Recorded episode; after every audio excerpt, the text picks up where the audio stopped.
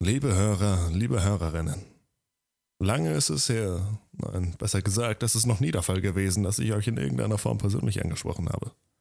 Und zwar habe ich heute nicht nur eine, sondern gleich zwei Geschichten für euch. Doch bevor die Geschichten losgehen, möchte ich auf ein kommendes kleines Format hinweisen. Und zwar handelt es sich um eure Geschichten, eure Erlebnisse und paranormalen Erfahrungen, die ihr oder Bekannte erlebt habt. Jetzt habt ihr die Möglichkeit, diese entweder via Instagram at creepypastapodcast oder per E-Mail kontakt at creepypasta-podcast.com einfach einzusenden. Selbstverständlich findet ihr all diese Sachen noch in der Folgenbeschreibung. Ich freue mich auf eure Einsendungen und viel Spaß mit den heutigen Geschichten.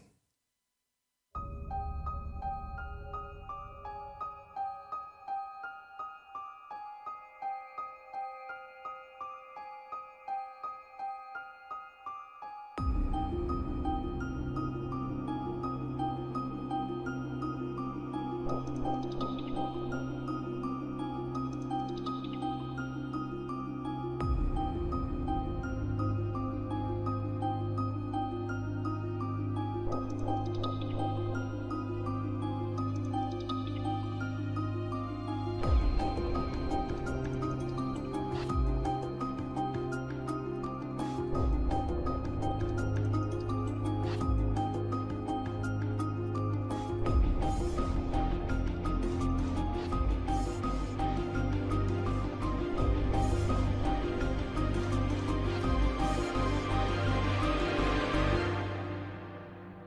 Eine Freundin sagte mir mal, dass das Gehirn jede Nacht selbst während der Tiefschlafphase die Außenwelt sondiert.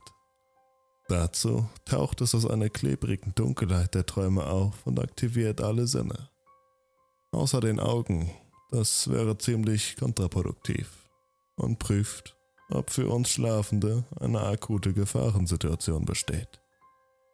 Wenn das Gehirn die Situation als unbedenklich anordnet, wird einfach selig weitergeschlafen.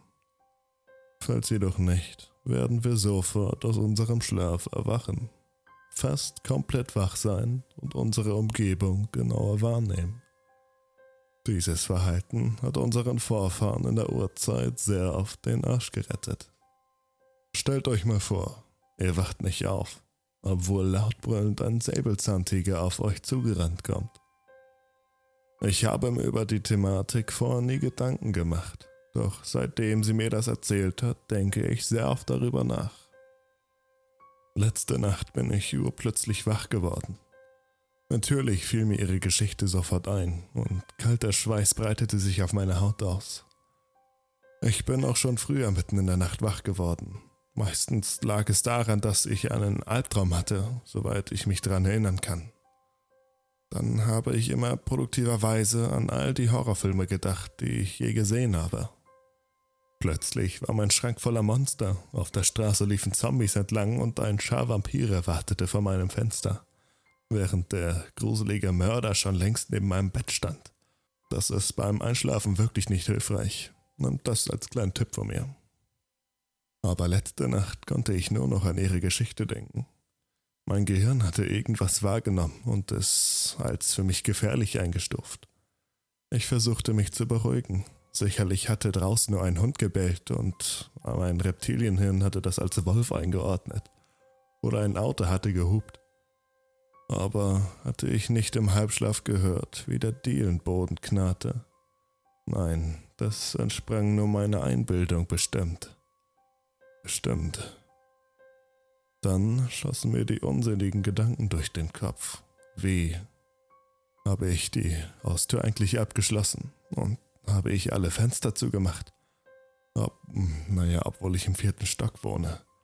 Nein, dachte ich und drehte mich geräuschlos auf die rechte Seite. Hier ist absolut nichts, was mir Angst einjagen könnte.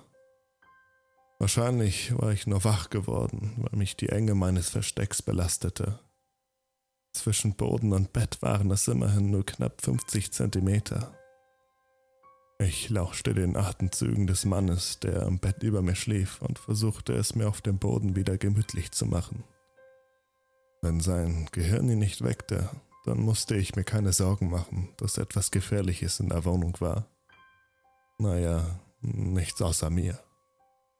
Bald würde sein Gehirn bemerken, dass etwas da war, etwas Dunkles.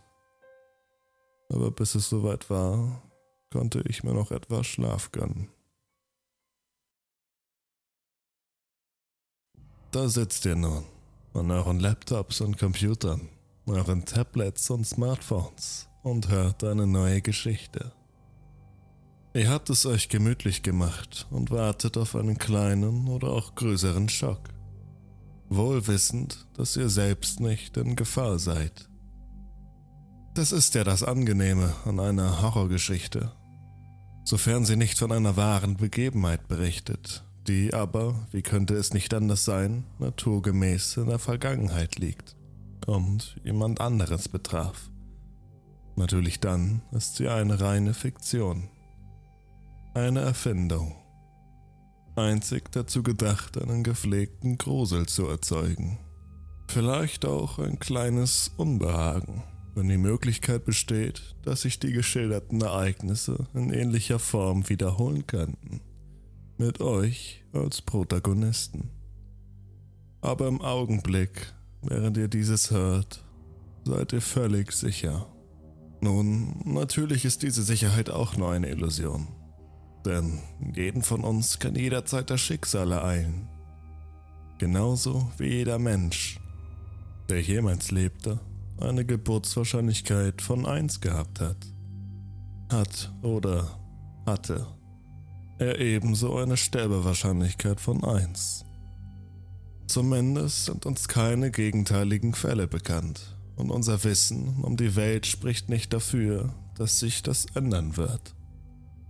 Wer weiß, vielleicht werden einige unter euch oder sogar wir alle das Ende dieser Geschichte nicht mehr erleben. Ein geplatztes Hirnaneurysma oder eine unerkannte Hirninsuffizienz.